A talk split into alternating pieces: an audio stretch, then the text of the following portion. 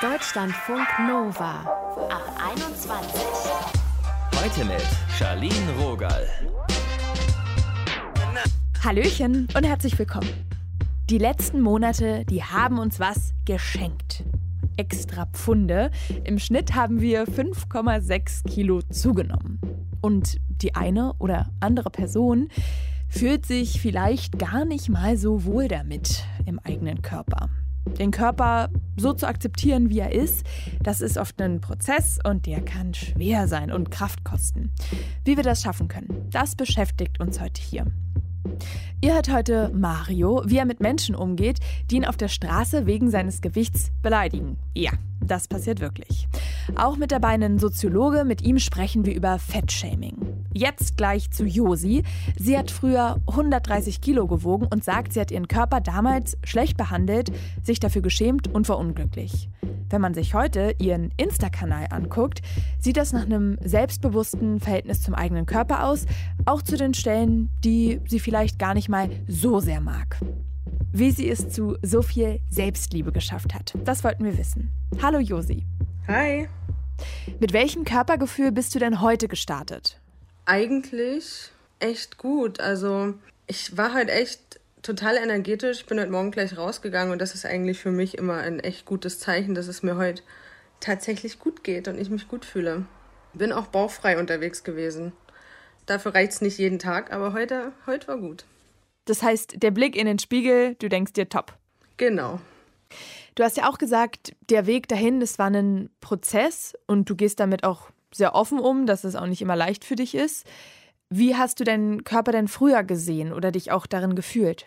Mm, ich würde sagen, ich habe meinen Körper früher gar nicht gesehen oder ich habe versucht, ihn nicht zu sehen.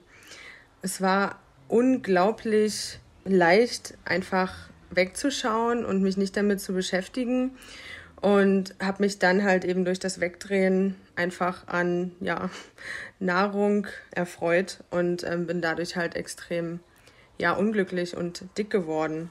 Und wie hast du es denn geschafft, dass du, sag ich mal, dieses Muster geändert hast und dann hingeguckt hast? Ja, also ich habe unglaublich viel ausprobiert. Also das war gar nicht so, dass es direkt von einem auf den anderen Tag funktioniert hat. Ich habe alle möglichen Diäten ausprobiert.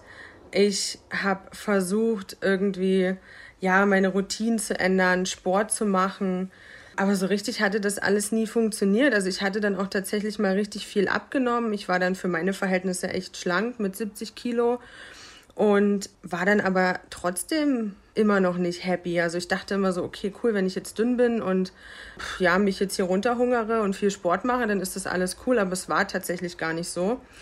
Und dann stand ich halt an so einem Punkt, okay, ich war extrem dick und dann extrem, also für mich extrem dünn.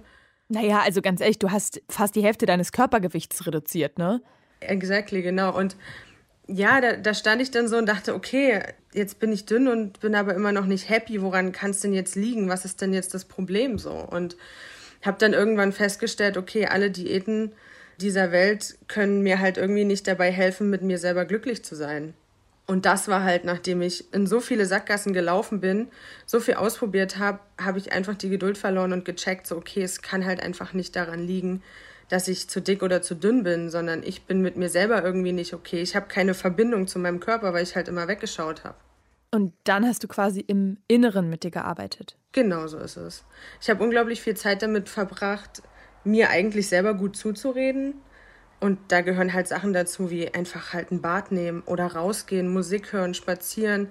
Ich habe angefangen, Journals zu schreiben, meine Gedanken aufzuschreiben, wirklich viel rauszugehen, unter Leute zu gehen, mich zu sozialisieren. Also wenn man sich halt irgendwie unwohl fühlt, zieht man sich halt gern zurück. Aber ich habe gemerkt, dass mir das halt unglaublich hilft, auch unter Leute zu gehen und halt coole Gespräche zu führen und nicht immer nur geduckt und Kopf nach unten unterwegs zu sein. Und dann habe ich gemerkt, dass das irgendwie so mir richtig hilft, mich in mir selbst wohlzufühlen, mit coolen Leuten um mich rum, mit coolen Gedanken, positiven Gedanken. Und dann hat es langsam angefangen, so, dass ich echt mich wirklich gelernt habe, wertzuschätzen. Ist es heute manchmal immer noch so, dass du so eine Art gesellschaftlichen Druck empfindest, abzunehmen?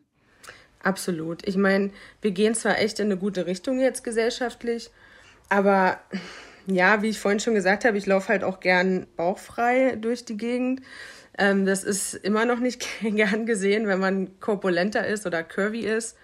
Und äh, man kriegt halt immer noch Blicke und ich bin halt auch sehr oft bunt und auffällig angezogen und ja, also die Akzeptanz ist schon irgendwie da, aber die Blicke sind halt auch immer noch da. Nur ich habe halt irgendwie gelernt, da drüber zu stehen und mich nicht von allem so angegriffen zu fühlen oder alles zuzulassen, sondern mich halt anstatt von mir wegzudrehen, eben von solchen negativen Erfahrungen und Momenten wegzudrehen und mich halt wirklich auf das Positive zu konzentrieren. Richtig smart, richtig gesunder Weg. Dieser Begriff Body Positivity, das ist ja manchmal so ein bisschen ausgelutscht, aber es ist ja auch ein sehr wichtiger Begriff. Was bedeutet der für dich?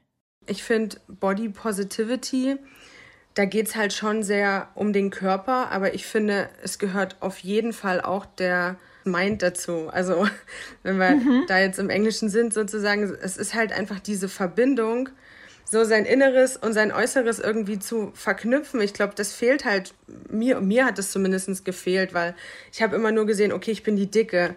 Aber ich bin ja nicht nur die Dicke oder war nicht nur die Dicke, ich bin ja so viel mehr. Und ich finde, daraus ziehe ich halt Body Positivity, ist halt einfach gute Gedanken über sich selbst haben. Und da gehört der Körper natürlich dazu und Punkt. Was bedeutet Instagram für dich und deine Beziehung zu deinem Körper? Da bist du ja auch sehr aktiv und sehr ehrlich, sehr ungefiltert, erfrischend. Ja, danke. Instagram ist ein unglaublich gutes Tool, um meine Gedanken loszuwerden. Ich habe tatsächlich auch so damit angefangen, dass es halt irgendwie mein Online-Journal geworden ist. Halt durch die Bilder, aber natürlich auch unter die Bildunterschriften, wo ich halt oft aus, war halt wie mein Tagebuch ganz am Anfang. Und das hat dann irgendwie so ein bisschen Fahrt aufgenommen und ich habe dann da noch mehr coole Leute kennengelernt, die so irgendwie gleich denken wie ich. Und das eröffnet ja auch eine ganz andere Welt in Body Positivity. Da sieht man dann halt andere Mädels und auch Jungs, ne, die dort halt ihre Körper zeigen und eben Body Positivity leben. Und für mich war Instagram halt irgendwie so ein Weg zu dieser Body Positivity Welt durch meine eigene Perspektive, aber eben auch durch die Perspektive anderer. Wie tauschst du dich da aus? Was liest du da viel?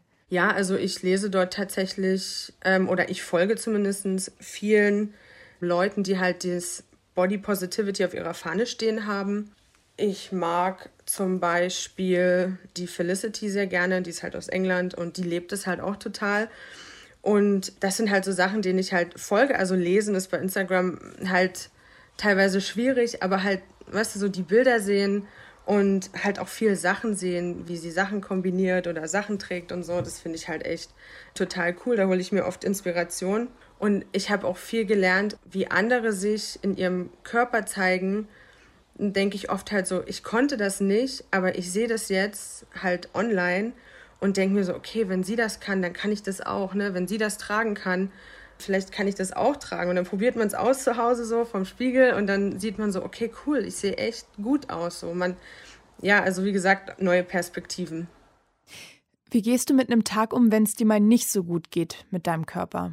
Dadurch, dass ich so viele Höhen und Tiefen hatte auf meinem Body Positivity Weg, habe ich mir halt echt so ein paar Mechanismen antrainiert, auf die ich mittlerweile ganz automatisch zurückfalle.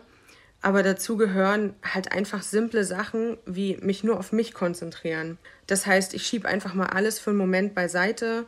Ich gehe ein Stück spazieren, ich mache mir Musik an. Ich habe manchmal mache ich Sport, wenn es mir wirklich wirklich nicht so gut geht mit meinem Körper, dann hilft mir Sport immer sehr dabei. Mhm. Oder halt wirklich simple Sachen wie einfach ein Beauty Treatment oder so. Und einfach wirklich alles ausschalten, nur ich sein, nur mit meinen Gedanken sein das sind so Sachen, die man auch wirklich lernen muss, weil es wirklich schwierig ist, mal alles abzuschalten, alle Leute abzuschalten, alle Probleme, alle Sachen, die man erledigt um sich herum. Wirklich mal Deckel drauf und schau, ich bin jetzt nur bei mir und das hilft. Auch wenn ich das nur fünf bis zehn Minuten mache oder meditiere. Damit funktioniert es eigentlich immer. Danke, Josi, dass du das mit uns geteilt hast. Gerne. Tschüss. Tschüss. Deutschlandfunk Nova. Menschen, die mehrgewichtig sind, die bekommen im Alltag das oft zu spüren, was andere von ihnen halten. Das haben wir eben schon von Josi gehört. Warum dieses Thema? Dick sein. Andere Leute fast schon Provoziert, das weiß Friedrich Schorb. Er ist Soziologe und forscht zu Gewichtsdiskriminierung an der Uni Bremen. Ich wollte wissen, warum wird Übergewicht nicht einfach akzeptiert?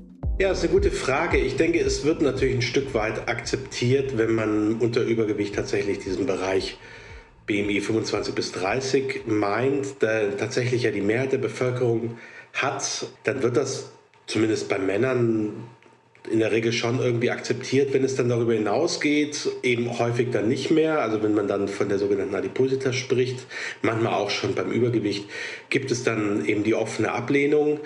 Obwohl das ja auch noch ein sehr großer Teil der Bevölkerung ist. Also auch ein Viertel etwa, fast ein Viertel der Bevölkerung hat ein BMI über 30.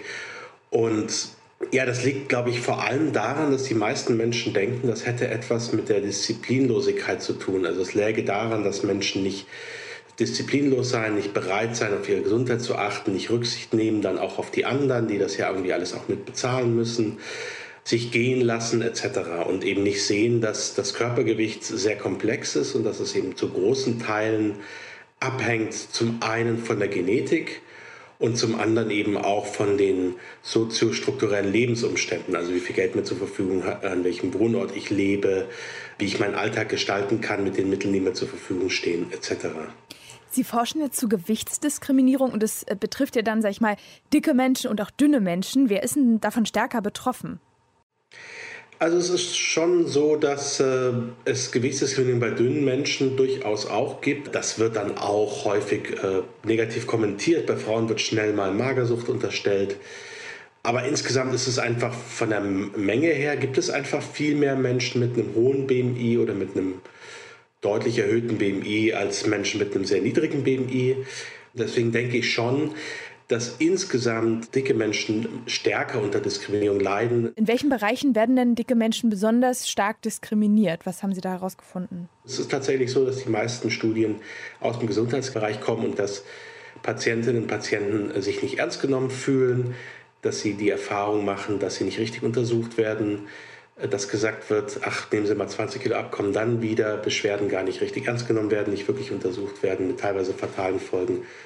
Und dann gibt es aber auch Forschung zu Gewichtsdiskriminierung in Bereichen ähm, Arbeitsmarkt etwa, wo es äh, unterschiedliche Forschung gibt, auch aus Deutschland, wo zum Beispiel Personalern fiktive Profile von Menschen vorgelegt wurden mit Fotos dazu. Und sie sollten das zuordnen, beziehungsweise sie sollten äh, Personen bestimmen, die für einen hochqualifizierten Job geeignet sind und es wurden eben dicke Personen dann nicht gewählt, obwohl deren Qualifikation eigentlich gleichwertig oder sogar besser war als die anderen fiktiven Profile.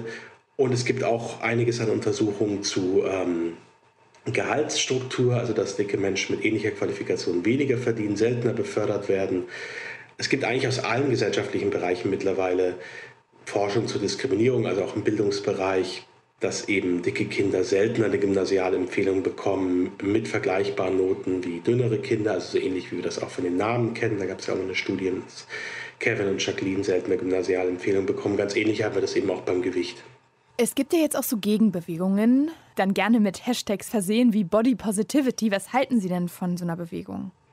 Na, zunächst mal finde ich es gut, dass es mehr Vielfalt gibt, dass es sich auch jetzt mittlerweile in der Modewelt eine größere Variation an Körpern gezeigt wird. Aber natürlich ist es natürlich so, dass es nach wie vor äh, Menschen ja letztendlich sehr stark auf ihren Körper auch äh, reduziert und es ist auch eine Kritik daran, dass gesagt wird, also das Streiten für eine Gesellschaft, die eben nicht mehr aufgrund äh, des Gewichts diskriminiert, das sollte eben nicht nur darüber gehen, dass man sich jetzt eben selbst präsentiert als ich bin dick und schön, sondern das sollte eigentlich darüber gehen, dass Menschen ein Bewusstsein dafür entwickeln sollen, dass Diskriminierung falsch ist, weil es kann auch eine Überforderung sein. Es wird nicht jedem gelingen, sich selbst schön zu finden, sich selbst entsprechend zu präsentieren. Und es ist eigentlich auch nicht das Ziel, dass jetzt dicke Menschen sagen, okay, wir müssen uns jetzt schön finden, dann findet uns die Gesellschaft irgendwann auch schön, sondern es ist eigentlich das Ziel zu sagen, die Gesellschaft muss mehr Sensibilität dafür entwickeln, darf nicht mehr stigmatisieren, muss sozusagen diese Vielfalt von Körpern akzeptieren. Wer profitiert denn davon, Dicksein so zu diskreditieren? Naja, es sind häufig große Lebensmittelfirmen, die eben dann auch äh, zum Beispiel Diätunternehmen aufkaufen oder eine Diätabteilung haben, wo sie irgendwie Leitprodukte herstellen. Also das ist sicher die Gruppe, die am meisten davon profitiert, jetzt erstmal finanziell. Und dann sind es natürlich aber auch immer wieder Menschen, die sich halt da versuchen, darüber zu profilieren, weil es irgendwie populär ist. Ob das jetzt Politik ist oder eben vor allem natürlich auch Entertainment. Es ist natürlich eine Gruppe, die, über die man leicht mal Witze machen kann, die man leicht mal diskreditieren kann. Ähm, billiges Opfer, wenn man so will. Und diese Gruppe profitiert eben auch davon. Das sagt Friedrich Schorb. Er ist Soziologe und hat zum Dicksein geforscht. Deutschlandfunk Nova. Wie wir ein gutes Körpergefühl finden, darum geht es hier heute. Unter dem Hashtag Respect My Size und Self-Love postet zum Beispiel Mario bei Instagram Fotos von sich und wir haben mit ihm gesprochen. Hi. Hallo. Wie würdest du dein Aussehen beschreiben? Die Mehrheit der Menschen würde wahrscheinlich sagen, ja, der ist einfach zu dick. Ich selber würde mir jetzt halt wahrscheinlich auch als mehrgewichtig beschreiben, weil ich den Begriff Übergewicht irgendwie so negativ assoziiert finde. Und ich glaube aber, dass das für mich persönlich ganz gut so ist, dass ich so bin, wie ich bin. Das war ein Prozess, der jetzt nicht nur durch Corona irgendwie sich aufgebaut hat, sondern eigentlich schon über seit der Kindheit begonnen hat, dass das Mehrgewicht da war und ich habe damit gelernt zu leben und ich glaube, dass es für mich ganz gut so ist, wie es ist. Und wenn du sagst, du hast gelernt, damit zu leben, gab es dann auch Phasen, wo du probiert hast, abzunehmen oder irgendwas zu ändern? Ähm, ja, diese Phasen gab es schon sehr früh. Ich glaube, das war so Anfang also Ende Grundschule, also so die vierte Klasse, wo irgendwie dann das schon so losging, ach, Mädchen und Jungs und irgendwie wollen alle den gut aussehenden Jungen in der Klasse, der schlank ist und mhm. nicht irgendwie mehrgewichtig. Und da ging es dann schon los, dass man sich irgendwie überlegt hat, okay, vielleicht bin ich da irgendwie falsch oder irgendwas stimmt da nicht mit mir. Und das hat sich dann tatsächlich über die ganze Schullaufbahn irgendwie so durchgezogen. Und das hat für mich selber natürlich auch die Konsequenz gehabt, dass man dann oft irgendwie Angst hatte, in der Schule vor den anderen mal zu essen oder dass man Angst hatte, irgendwie in der Öffentlichkeit zu essen, weil das ja für einen irgendwann ein negativ behaftetes Thema war. Wie ist das jetzt? Ähm, mittlerweile ist mir das relativ egal, ob mir Leute beim Essen zuschauen oder ob ich in der Öffentlichkeit esse oder nicht. Aber das hat auf jeden Fall ein paar Jahre gedauert, das irgendwie so zu akzeptieren, wie es ist. Und hast du das Gefühl, dass du immer noch stigmatisiert wirst? Ähm, ja, also ich habe schon das Gefühl, dass in den letzten Jahren durch diese ganzen Plus-Size-Bewegungen, auch durch Hashtag Respect My Size und so weiter, viel positiver Beitrag geleistet wird. Aber es gibt besonders auf Instagram immer wieder mal Kommentare, wo nicht so schön sind, wo man irgendwie beleidigt wird oder irgendwie Privatnachrichten bekommt, wo man, wo einfach nur das Gefühl von der Person mitgeteilt wird, dass sie mich zu dick findet. Und ich glaube, solange es solche Leute nur gibt, die irgendwie über andere Körper urteilen, ich glaube, das ist gar genauso, wenn man sehr dünn ist, dass es Menschen gibt, die da einfach mhm. sagen, okay, du bist zu dünn, finde ich nicht attraktiv. Und genauso ist es bei mir, dass Leute sagen, okay, du bist zu dick, finde ich nicht attraktiv. Ist ja auch irgendwie äh, Hammer, wenn man nicht danach fragt, dann erstmal so einen Kommentar zu bekommen. Genau, das stimmt. Ist es denn so, dass wenn dir sowas begegnet, solche Reaktionen oder vielleicht auch im Alltag, dass du dir einfach einen dicken Panzer angelegt hast und es so abprallt? Oder wie ist dein innerer Mechanismus? Also mein innerer Mechanismus ist schon so, dass man lernt, das irgendwo zu akzeptieren, aber irgendwo versucht man das auch, dass man das nicht akzeptiert. Ähm, für mich ist dann immer ganz wichtig, dass ich dann einfach auch gerne, wenn jetzt jemand zu mir sagt, also ich gerne jetzt auch auf der Straße, ja, irgendwie einen unguten Kommentar ablässt, dass ich dann da gerne einfach auf Leute zugehe und frage, was jetzt konkret das Problem ist, woher einfach das kommt, dass mhm. man einfach sagt, okay, ich urteile jetzt einfach völlig fremde Menschen und sage das laut. Und da haben ganz viele Menschen dann überfordert damit, wenn man da Leute darauf anspricht und sagen, hey, wieso hast du jetzt gerade gesagt, ich bin hässlich und dick? Habe ich dich danach gefragt, wie du mich findest? Und dann kommt ganz oft Handy dann überrascht, dass man irgendwie sich den Mut hat, dass man die Leute da anspricht. Ich finde es richtig badass. Wenn ich es gerade höre, denke ich, äh, ja, also für jeden, der sich traut und es so in sich hat, krasse Aktion. Also das war auf jeden Fall auch ein Prozess. Es gab Zeiten, da hat man das sich sehr zu Herzen genommen und hat einen Panzer aufgebaut. Und dann im Laufe der Zeit, als man irgendwie auch mal positives Feedback zu sich bekommen hat, so, hey, ich finde es das cool, dass du für dich einstehst und dass du einfach eine Menschengruppe vertrittst, die sonst viel zu kurz kommt. Spätestens da ging es dann so, dass man sagt, okay, ja, es ist wirklich so. Ich fühle mich wohl, so wie ich bin und ähm, warum sollte ich jetzt mich deshalb verstecken müssen? Häufig kommt ja auch das Argument, das sei nicht gesund. Das Argument gibt es tatsächlich und es gibt sicherlich Menschen, die sind übergewichtig oder mehrgewichtig, die sind nicht gesund. Das stimmt. Oder für die ist das nicht gesund. Wichtig finde ich halt hierbei, dass man einfach sagt, okay, ich zum Beispiel gehe trotzdem zweimal die Woche ins Fitnessstudio. Jetzt als Corona war natürlich nicht ganz so oft und mhm. habe halt versucht, mich irgendwie privat zu bewegen. Nur weil man mehr Gewicht am Körper hat, glaube ich nicht, dass man automatisch ungesund ist oder ungesund lebt. Mhm. Bei manchen ist es vielleicht genetisch bedingt oder andere Menschen machen zwar Sport, aber essen halt auch einfach unglaublich gerne und sind jetzt nicht so der Fan von nur gesunden und nur Low Carb und was auch immer es alles für Diäten gibt. Und ich glaube, solange man sich selber gesund und wohl fühlt und einfach regelmäßig zum Arzt geht und sagt, hey, mein Blutdruck passt und meine Zuckerwerte sind in Ordnung, ich glaube, dann ist man einfach auch nicht ungesund oder ist man, ist man gesund als übergewichtiger Mensch. Du hattest ja damals in der Schulzeit auch so ein Erlebnis mit einem Lehrer, ne, der ja. da auch kommentiert hat. Ja, genau. Ähm, das war so, glaube ich, diese erste, diese erste Begegnung mit, man wird von außen beurteilt. Und zwar war das so, dass meine Mutter mir und mein Bruder immer, also mein Bruder ist von der Körpersituation so ähnlich wie ich. Und ähm, wir sind in der Schule, haben wir immer unser Pausenbrot dabei gehabt. Das war eigentlich immer so ein Brot mit Marmelade und Apfel. Und es gab mal eine Zeit lang, da musste meine Mutter mehr arbeiten und dann wurde halt mal zwei, drei Tage an der Früh vom Bäcker vorbeigefahren. Dann gab es halt da, was man gerne wollte mhm. und hat es mit in die Schule in die Pause bekommen. Ich kann mich noch ganz gut erinnern, bei mir war das damals so eine Pizzaschnitte vom Bäcker. Natürlich kann man jetzt sagen, das war nicht super gesund. Ja, ähm, mein Gott, ich glaube, also ich glaube, ohne Mist, ich habe immer so Krebs eigentlich jeden Tag gegessen. Also so Eierkuchen, Krebs hört sich besser an, als es ja. war mit Nutella, äh, mit, ja. mit einer Schokocreme. Ja, genau. Und dann saßen wir halt da in der Pause auf dem Pausenhof auf irgendwelche Steine und dann äh, kam dann eben so ein Lehrer, den wir am Sportunterricht hatten, so zu mir und zu meinem Bruder und meinte dann so, also wenn das eure Pause ist, dann wundert mich jetzt nicht, dass ihr aussieht, wie ihr aussieht. So und ähm, das war irgendwie so sehr einprägsam und es hat an das Kind natürlich so besonders stark verletzt und es hat um, das Gefühl vermittelt, man wird überhaupt nicht akzeptiert, so wie man ist. Du sagst ja jetzt, du hast einen Prozess durchgemacht, du fühlst dich wohl in deinem Körper, du kannst es auch nach außen kommunizieren und du bist entspannter, auch im Berufs- und Datingleben. Kannst du darüber nochmal erzählen? Ja, also als es so losging mit, ähm, man benutzt Tinder und wie alle Apps heißen, und dann hat man irgendwie öfters mal einfach Leute kennengelernt, die fanden einen genauso gut, wie man aussieht. Da wo man sagt, hey, ich finde es toll, dass du mehrgewichtig bist und dass du irgendwie dazu stehst und einfach so Selbstbewusstsein ausstrahlst, dass das dich einfach sehr attraktiv macht. Und einige solcher Bewegungen oder Begegnungen vielmehr haben da sehr positiv dazu beigetragen, dass ich sage, okay, ich kann jetzt mit diesem Gefühl auch in den Alltag gehen und kann das Gefühl für mich auch mitnehmen.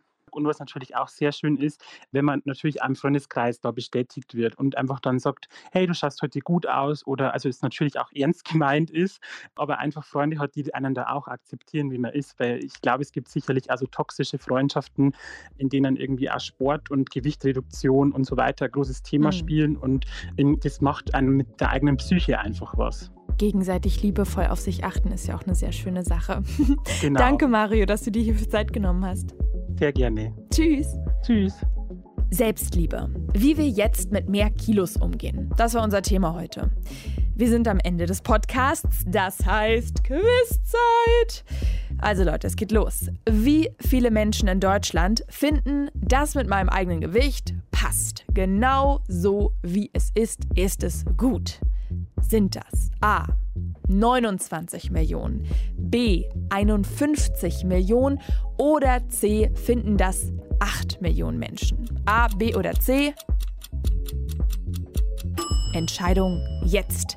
Antwort A stimmt. 29 Millionen sind kaum oder gar nicht an Gewichtsabnahme interessiert.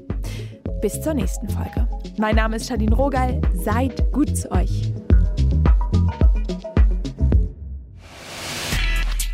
Deutschlandfunk Nova ab 21. 21. Die Podcasts jederzeit auch auf deutschlandfunknova.de.